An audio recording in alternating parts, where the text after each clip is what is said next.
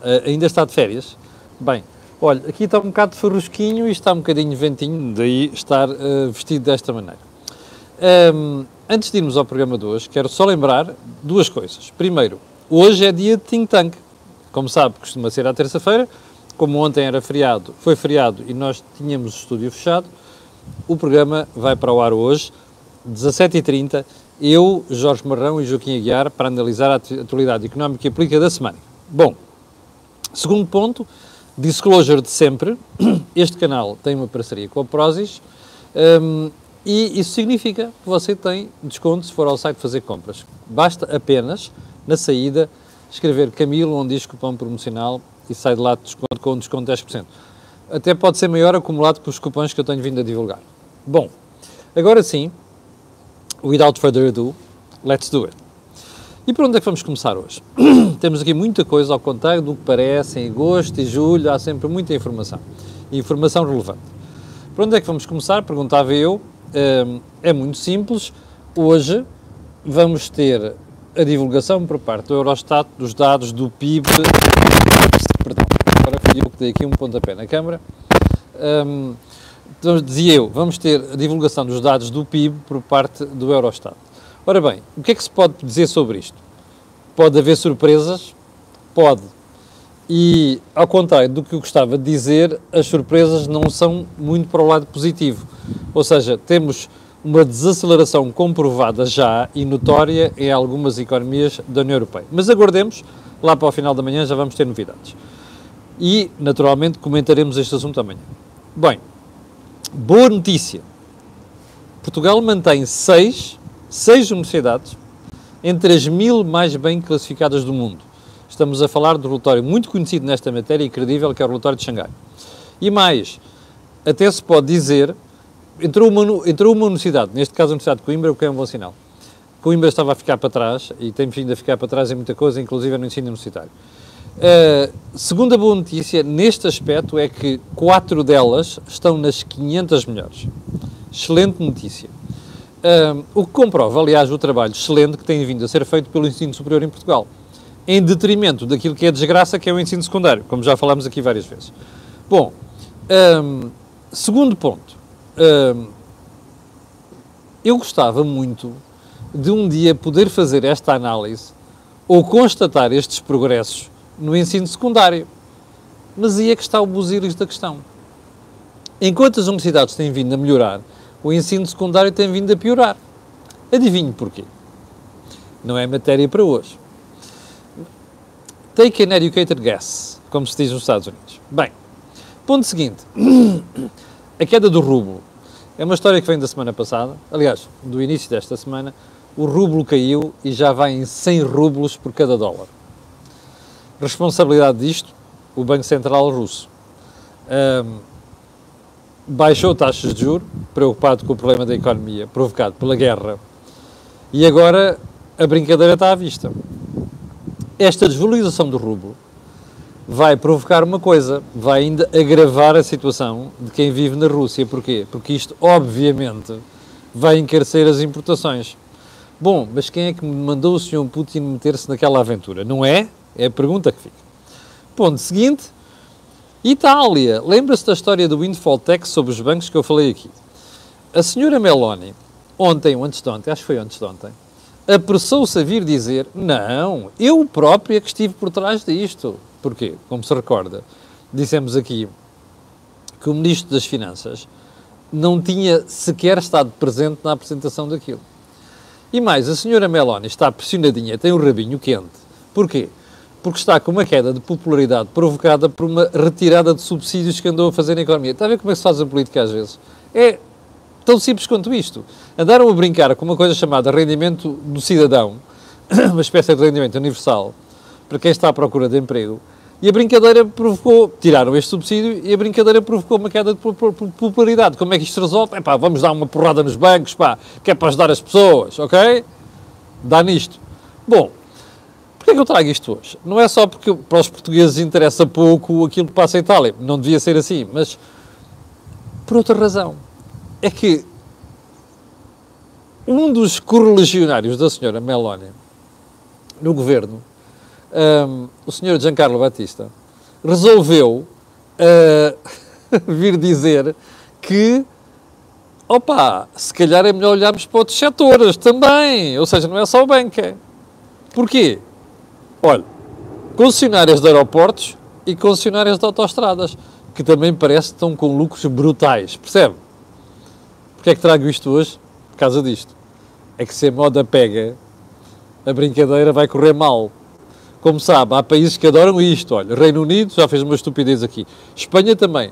Portugal a mesma coisa. Portanto, você vai ter de certeza PCP e o Bloco de Esquerda a fazer este tipo de conversa nas próximas semanas. A moda pega.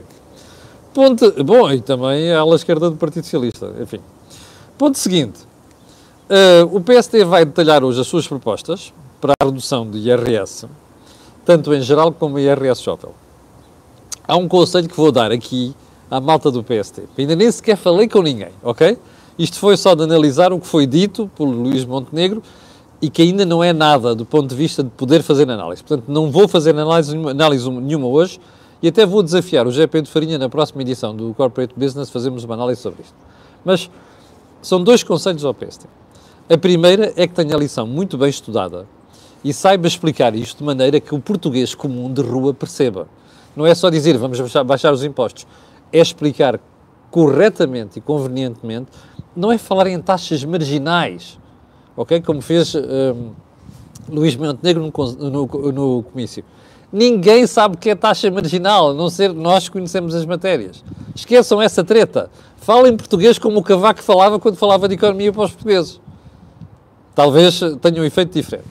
Segundo conselho ao PST, preparem-se porque vem aí artilharia da pesada, já tinha feito esta análise ontem também, mas como você viu ontem, aquele inefável Porfírio Silva, que para mim é das, dos maiores tontos que o PS tem, já veio ontem falar, mas não vai ficar por aqui, há de aparecer mais figuras. Capiche, malta do PST. Bom, uh, vamos então para os assuntos mais importantes de hoje, assumindo que estes não são importantes, ok? Preço do petróleo está toda a gente a ficar preocupada e com razão. Eu vou-lhe mostrar aqui, aliás, deixa-me lá ver se consigo apanhar aqui o gráfico, ele está bem expresso, eu tinha, publicado, tinha divulgado aqui um, há, umas, há uma semana, mas vou-lhe mostrar hoje a capa de um dos jornais espanhóis, que é o Expansión. Olha aqui o gráfico do preço do petróleo, desde junho, sobretudo desde junho, ok? Neste momento está estabilizado, caiu ligeiramente nas últimas sessões, está estabilizado nos 85 dólares por barril. como já referi aqui, desde junho são, é uma subida de 20%. O pior disto tudo é como diz aqui o jornal e como os analistas internacionais estão a falar, a coisa pode não ficar por aqui. Ou seja, o próximo valor de referência de que está a falar no mercado são ou 90 dólares ou intervalo de variação entre 90 e 100 dólares. Porquê? Essencialmente por duas razões. Primeiro, em alguns pontos do globo o consumo aumentou. Em segundo, nós estamos perante uma, um corte de produção de alguns países da OPEP, nomeadamente a Arábia Saudita, que continua a ser o maior produtor mundial. Segundo lugar, temos também o petróleo russo em corte e, e, fora de certos mercados. É certo que há países que andam a contornar aquilo, mas tudo isto está a provocar uma insuficiência de petróleo para aquilo que é a procura. Eu estava a fazer contas, os últimos valores que tive acesso, então isto dá mais ou menos assim. A oferta de petróleo mundial neste momento está pelos 101 milhões de barris. O consumo está nos 103 qualquer coisa. Portanto, neste momento há um déficit de superior a 2 milhões de barris por dia. Ora, isto só tem um caminho, que é pressionar os preços para cima.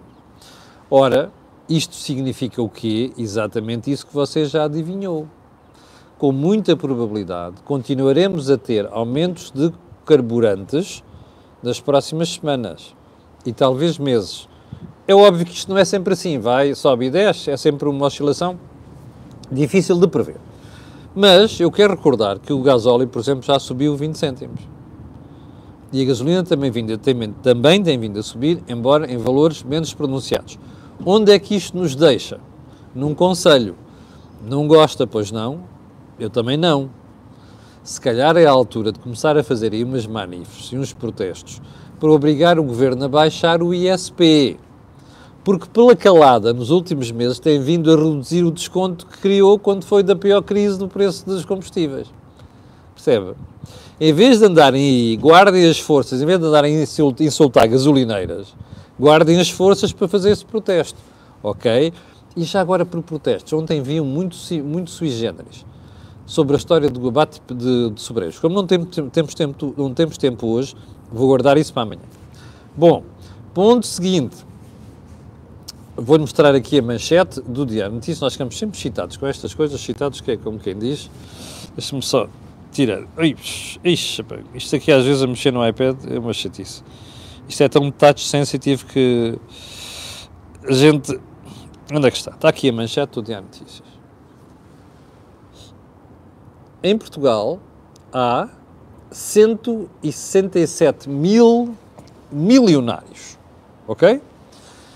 O DN diz assim: relatório anual mostra que a riqueza de cada português adulto aumentou 3% em 2022, em contraciclo com o panorama mundial. Uh, olha, eu vou-lhe dizer já o que é que acho sobre isto. Acho que isto é falta de notícias. Isto nunca devia ser, em minha opinião, compreendo nesta altura a manchete no jornal português. E porquê? Já lhe vou explicar porquê. Primeiro ponto. Eu, olha, nem, por, nem, nem, é preciso esperar tanto. É assim, em Portugal há 177 mil, não é? Olha, em Espanha há 1135. Em França, 2821. No Reino Unido, 2556. Países Baixos, 1175 Alemanha 2.727 e Itália 1.335. Canadá 2.000. Só para citar alguns nomes. Segundo ponto. Ah, isto tem sido em contraciclo com uh, o que se passa a nível mundial? Mas isto é mau? Desculpe, eu tinha que ficar feliz por saber que há mais milionários. Bom, o que é que é o conceito de milionário? Só um, só um pormenor. Vamos a fontes. Quem é que fez este relatório? Chama-se Global Wealth Report. É divulgado aí habitualmente. Pergunta: é uma coisa credível? Não faço ideia se é das mais credíveis. Sei que isto vale sempre o que vale. Mas pronto, para já eu, por exemplo, eu tenho algumas dúvidas quanto a estes números. Sabe o que é que quer dizer milionário aqui? É pessoas que têm mais de um milhão de dólares. Portanto, não é de euros, é de dólares. Veja só a miséria que estamos a falar. Eu não tenho, ok? Fica já claro. Portanto, escusam-me vir raptar porque eu não tenho. Uh, segundo ponto, como eu referi aqui, se os portugueses cresceram 3% na riqueza, eu devo ficar feliz. Não sei muito bem qual é a preocupação e a excitação com estas coisas. Bom, mas eu vou levar isto mais longe, ok? Vou levar esta análise mais longe. Sabe que eu tive a ver o relatório.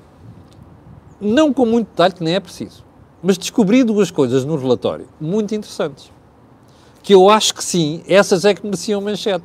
Portanto, isto hoje é uma crítica ao DM. Quais são estes dois dados? Em primeiro lugar, os portugueses estão menos endividados.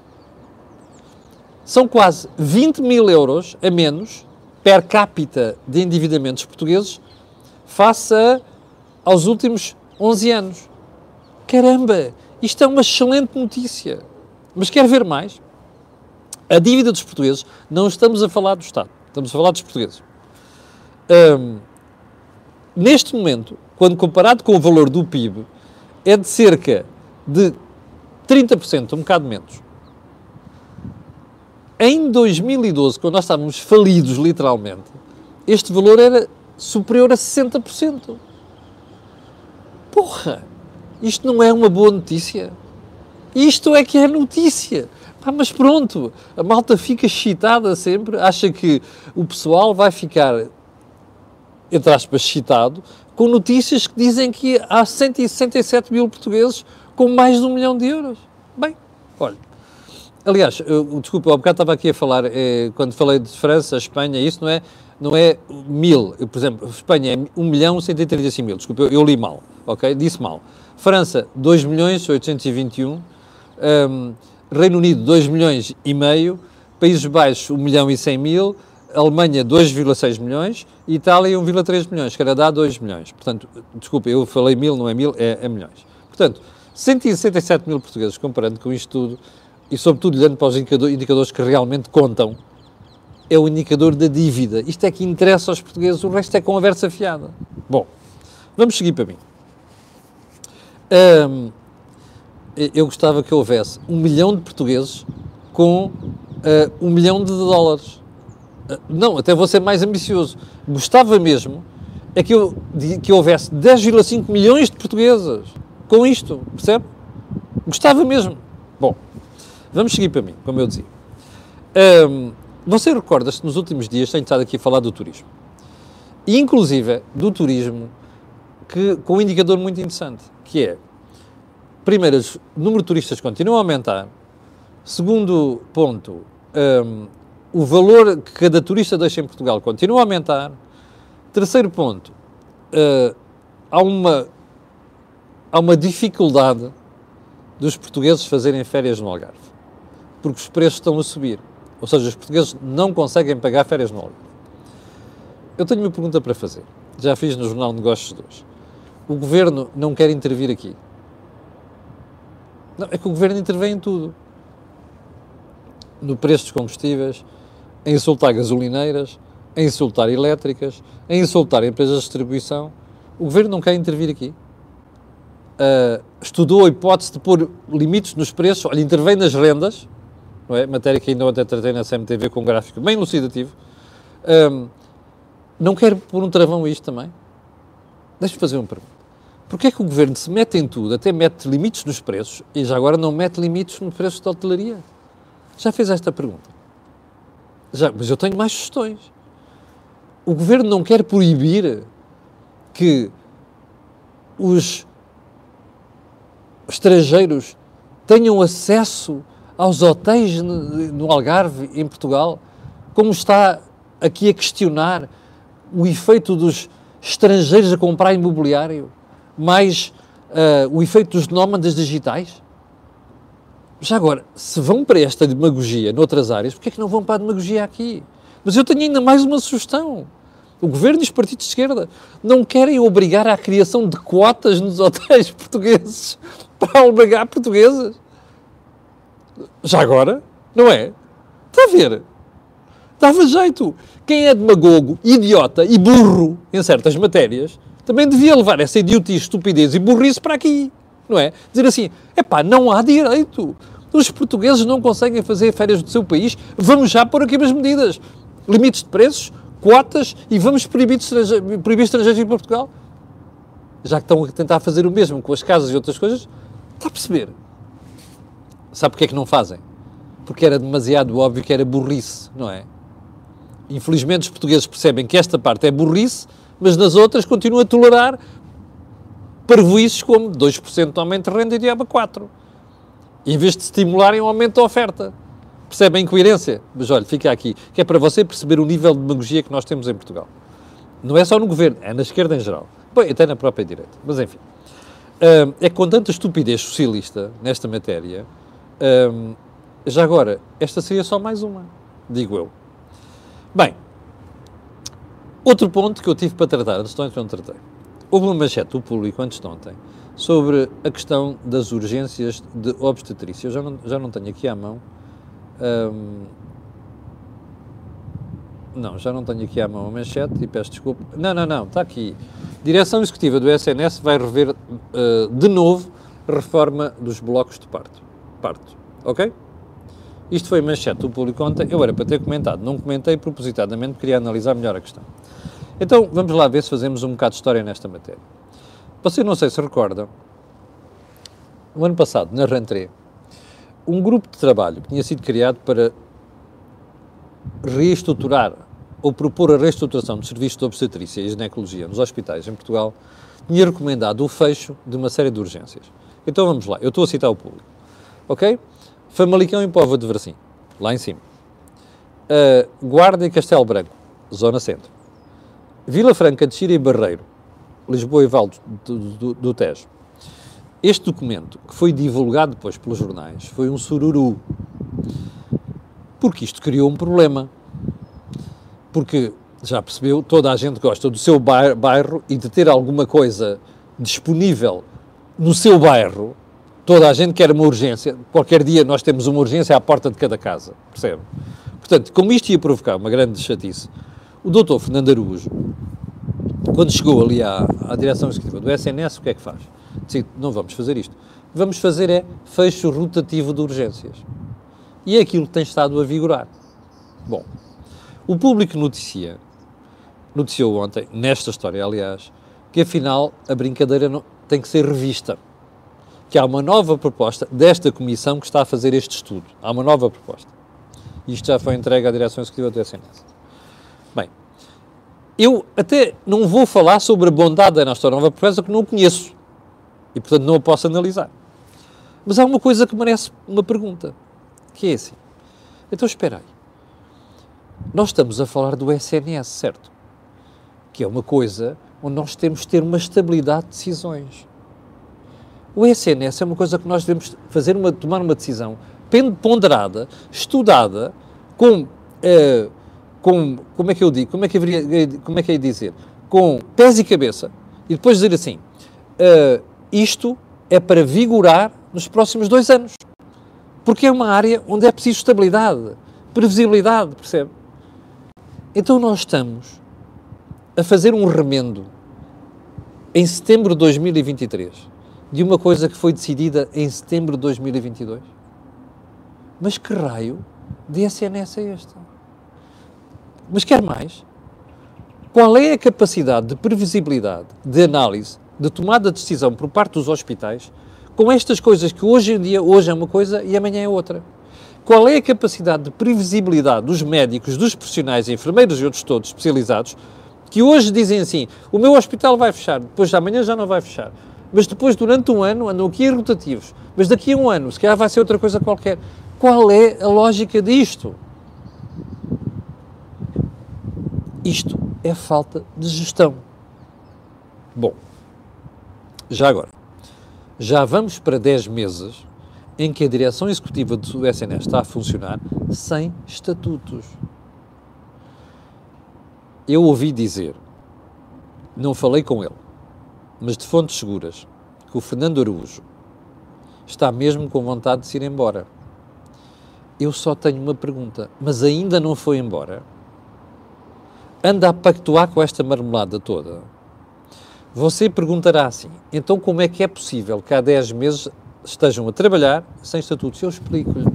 É que o Ministro da Saúde não quer tomar essa decisão porque os lobbies da saúde são tantos e algumas coisas provavelmente estão mal pensadas e isto vai chocar com os interesses de tanta gente, inclusive das próprias ARS, que têm lá gente dos partidos, nomeadamente do Partido Socialista, e que andam a fazer pressão para não se tomar uma decisão. Está a perceber o problema de Portugal? É este. É por isso que o país não anda. Lobbies. Se havia que tomar uma decisão aqui, ela já devia ter sido tomada. Portugal é isto. É um país em que o pessoal diz que faz e acontece e governa e não sei das quantas, depois chega aos lobbies. Chegamos ao final do programa de hoje. Quero agradecer às 5 mil pessoas que estão em direto. Quero pedir a quem está a ver e que vai ver aquilo que peço sempre. Coloca um gosto, partilha nas redes sociais e subscrever o canal. Tenha um grande dia, umas boas férias. Já sabe que às 17h30 vai poder contar com a belíssima análise do Jorge Marrão e do Joaquim Aguiar. Muito obrigado Tenha um grande dia, eu voltarei a estar consigo amanhã às 8. Com licença.